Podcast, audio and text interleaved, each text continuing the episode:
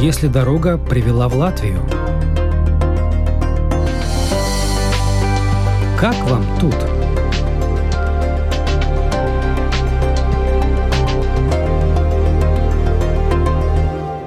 Марина Шейнкман, героиня сегодняшней программы «Как вам тут?», пригласила меня на встречу к себе домой, в Юрмалу, на улицу Йомас. День был исключительно теплым, сквозь открытое окно доносился гул главного юрмальского променада. Подумалось, это какой-то особенный шик для репатриантов – жить здесь. Но почему все-таки именно здесь? Оказалось, дело в памяти, идущей из детства – Будучи ребенком, из года в год Марина проводила каникулы у родственников в Юрмале. Она знает в окрестностях каждый уголок и очень давно, задолго до переезда, мечтала жить именно в Юрмале. Однако все по порядку. Начнем с латвийских корней, с истории. Слово Марине Шейнкман. Пять лет назад мы приехали в Латвию, переезжали мы из Москвы, где мои предки по материнской линии жили с 1884 года. Мои прабабушка и прадедушка, они из Латвии. В 1884 году мой прадедушка приехал учиться, он был старшим сыном землевладельца из Вендонского уезда, они жили в Цесисе. Он был старшим сыном в семье, в семье было 11 детей. И так как он очень хорошо учился, и папа был влиятельный человек. Мой прадедушка попал в квоту, которую давала Российская империя представителям балтийских народов молодежи для обучения в Москве техническим специальностям. Нужны были инженеры на железную дорогу. Мой прадедушка попал в эту квоту. И он приехал в Москву учиться в техническое училище. Спустя много лет он уже закончил, он уже работал инженером по паровозам. Он работал в Москве на Киевском вокзале.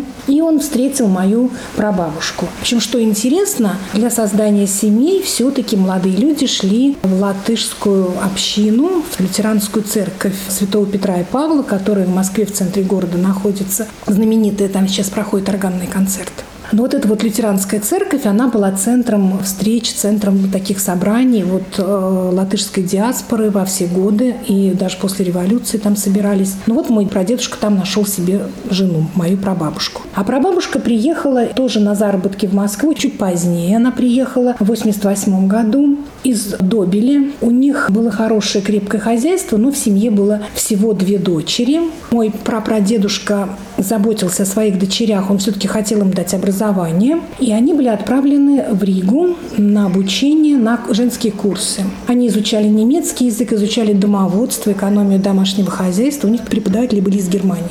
И после окончания этих курсов моя прабабушка получила приглашение из Москвы на работу экономкой в дом генерала-начальника московского почтамта, а ее сестра получила приглашение работать в школе в Риге преподавателем немецкого языка в школе для девочек. И вот моя прабабушка уехала в Москву. Она работала в доме у генерала-начальника почтамта почти 10 лет до выхода замуж. И потом все ваши предки жили по этой линии уже в Москве? У моих прабабушки прадедушки родилось двое детей. Моя бабушка и ее старший брат. Он закончил тоже училище техническое, которое заканчивал его отец. Сегодня это училище называется МВТУ имени Баумана. И он заканчивал его перед Второй мировой войной. И после как раз окончания войны в 1945 году ему было предложено вернуться в Латвию, приехать в Латвию. Он никогда не был в Латвии, потому что он родился в Москве, на восстановление управления народного хозяйства, потому что он знал латышский язык, в семье говорили на латышском, он знал хорошо русский и был первоклассным специалистом, как раз таким, которые нужны были в Латвии здесь. Он был тогда уже женат, у него уже были дети, он с семьей переехал в Латвию, и я приезжала к ним каждое лето, гостила здесь в Юрмале. Они жили в Юрмале, отдыхали летом, и меня забирали часто к себе. Самые яркие воспоминания детства, школьные каникулы, это здесь. И я в Юрмале знала все, вот каждую улицу, каждый каждый дом.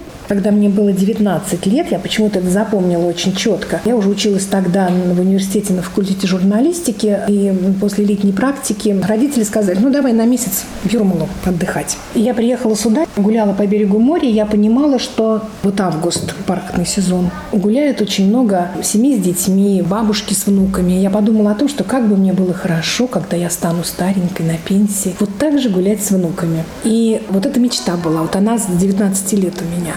От мечты до реального переезда прошли почти 40 лет. Напомним, Марина переселилась в Латвию пять лет назад, взрослым состоявшимся человеком с большой семьей, четырьмя детьми. У нее три дочери и сын. Причем на момент переезда все дети были уже с высшим образованием, с работой. Каждый искал себя, свой путь. Одна из дочерей была замужем, ждала ребенка. Тем не менее, переехать решили все вместе, одновременно, дружно. Как говорится, встали и поехали. Случай вообще-то уникальный. Всем было очень интересно, потому что возможность репатриироваться, она как бы не закрывает двери на твою первую родину, где ты родился, да, и ты можешь находиться и там, и там, и открывает очень много дверей дополнительно. Всем было очень интересно. На оформление документов ушло примерно, наверное, месяцев девять. И вот мы поехали на месяц сюда, в Ригу, Поскольку это было лето, мы, конечно же, сняли домик в Юрмале, часть дачи. Мы поехали вдвоем с моей средней дочерью. Мы притащили сюда всю эту папку, документы, и пошли в ПМЛП, в отдел по репатриации, все это разложили и сказали, вот что с нами будете делать. Слушайте, как хорошо, как много вас, какие молодые, у всех хорошее образование. Давайте всех, всех будем принимать, всех будем репатриировать. Посмотрели историю семьи, посмотрели документы всех, сказали, что по нам подходите. подходит ходите. За этот месяц моя средняя дочь сказала, что очень красивая страна, и она очень хочет здесь работать, и хочет, чтобы ее дети росли здесь. Понравился климат, понравилось море, нет жары вот этой вот изнуряющей, зима мягкая, вот все по климату, по качеству жизни, по уровню жизни. Понравилось по внутреннему ощущению такого родства с латышами. Деликатность, дистанция, очень такая деликатная дистанция. Вот это вот то, что в моей семье очень приветствуется. То есть возможность сохранения своего собственного пространства и чтобы не нарушать внутренний мир другого человека. Если говорить о трудностях и сложностях при переезде сюда, что-нибудь заставляло задуматься, что, может быть, шаг был сделан неправильный или...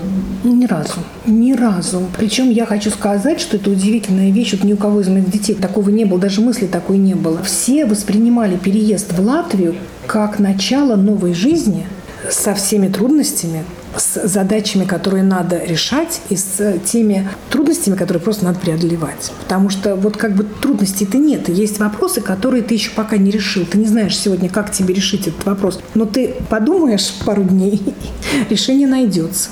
Вот так вот все относятся, и все, поэтому у всех все, в общем-то, и получается. На самом деле, это позиция, которая мы не ноем.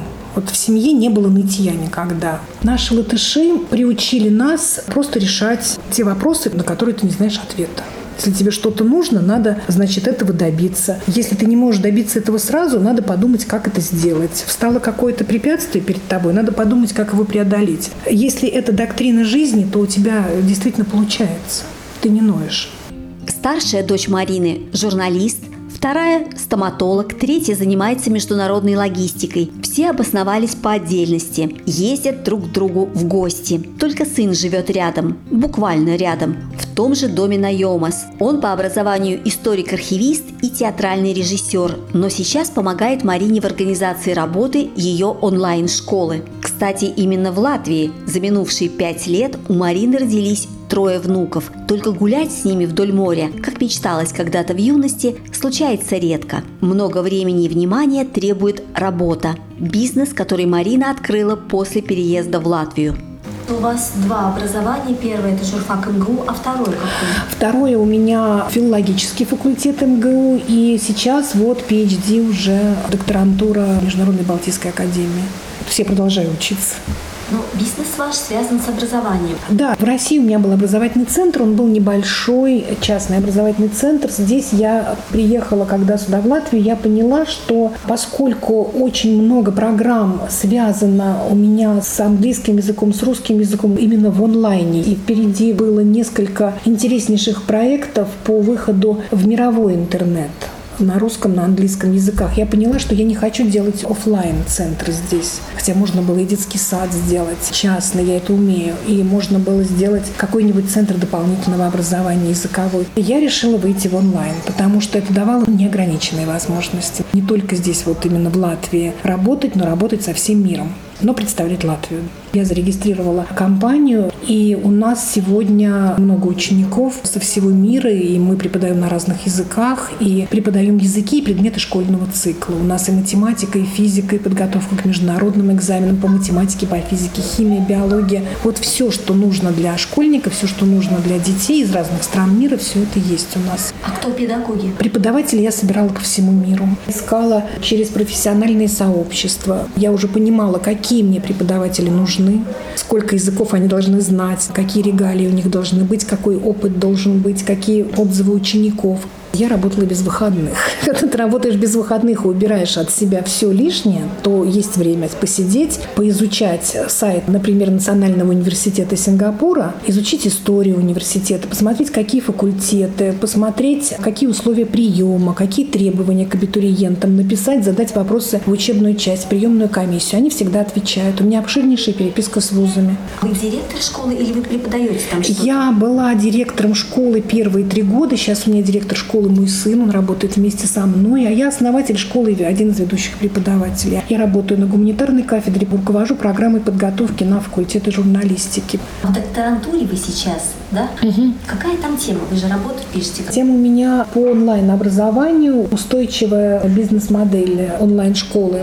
То есть это как раз для собственников онлайн-бизнеса в сфере образования, как тебе удержаться на плаву, форс-мажоре, нестабильной ситуации, вот такой турбулентности деятельности рыночной. Это очень такая тема любопытная свою теперешнюю жизнь в Латвии, в Юрмале, в шаге от моря, на любимой, такой удобной, уютной и красивой улице Йомас Марина называет сплошным счастьем. К слову, жилье на Йомас удалось купить не так давно, благодаря бизнесу, который пошел в гору. Поначалу, сразу после переезда, жили в Пумпуре. И вновь о латышских корнях, об особенном латышском воспитании, полученном от мамы, бабушки, прабабушки, говорит Марина Шейнкман. Меня воспитывала моя прабабушка латышка, та самая экономка, которая работала много лет у генерала, начальника московского почтамта. Воспитывала самые первые ранние годы моей жизни, потому что я была болезненным ребенком, я не ходила в детский сад, я сидела дома. Ну, как все работают, ну и занималась прабабушка. Прабабушка была очень активным человеком, очень таким бодрым.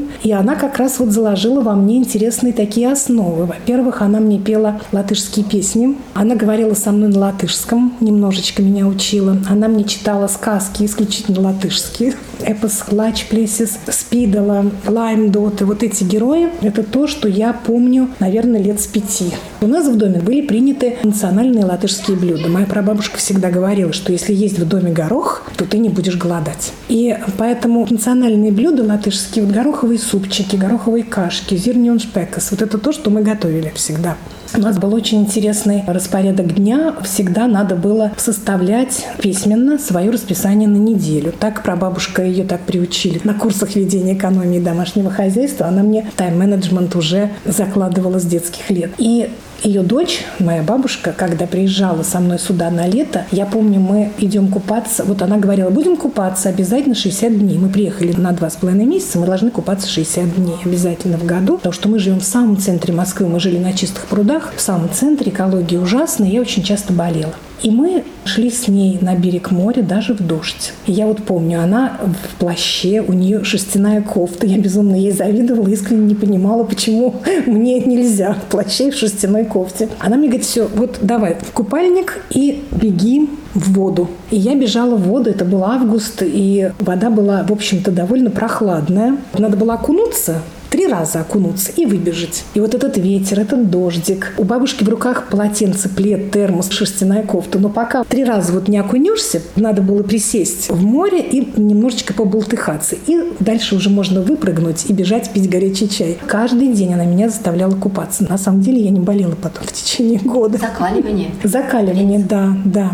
И, конечно, всегда настрой семьи был на образование детей. То есть обязательно надо всем учиться хорошо, получать высшее образование, вести здоровый образ жизни, без вредных привычек, заниматься спортом. То есть это, в принципе, традиции, которые пришли от латышской вот этой ветки. Прабабушка воспитывала так свою дочь. И, соответственно, значит, моя мама была воспитана в таких же традициях. И очень хорошо, что моя мама вышла замуж за моего папу, потому что он сразу все подхватил, ему все очень понравилось. Он лыжник, он тоже ученый, физик-оптик, занимался оптикой. А мама моя получила два высших образования. Она историк-архивист, закончила историко-архивный институт, и потом закончила полиграфический институт. Она редактор профессиональный. То есть два высших образования. У моего отца тоже два высших образования. У меня два высших образования. У моих детей два высших образования у каждого. Представляете? То есть вот эти традиции, так они идут.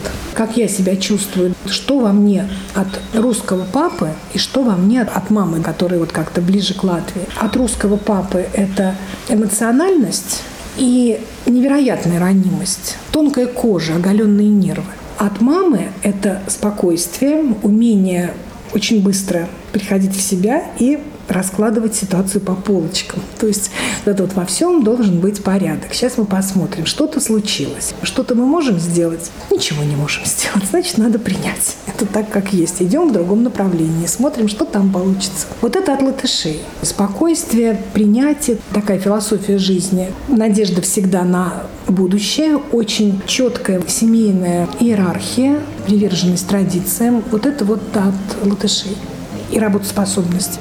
Героиней очередной программы «Как вам тут» была Марина Шейнкман, журналист, филолог, бизнесвумен, переехавшая в Латвию из России с большой семьей, которая здесь, в Латвии, стала еще больше и крепче. Вела передачу журналист Рита Болотская.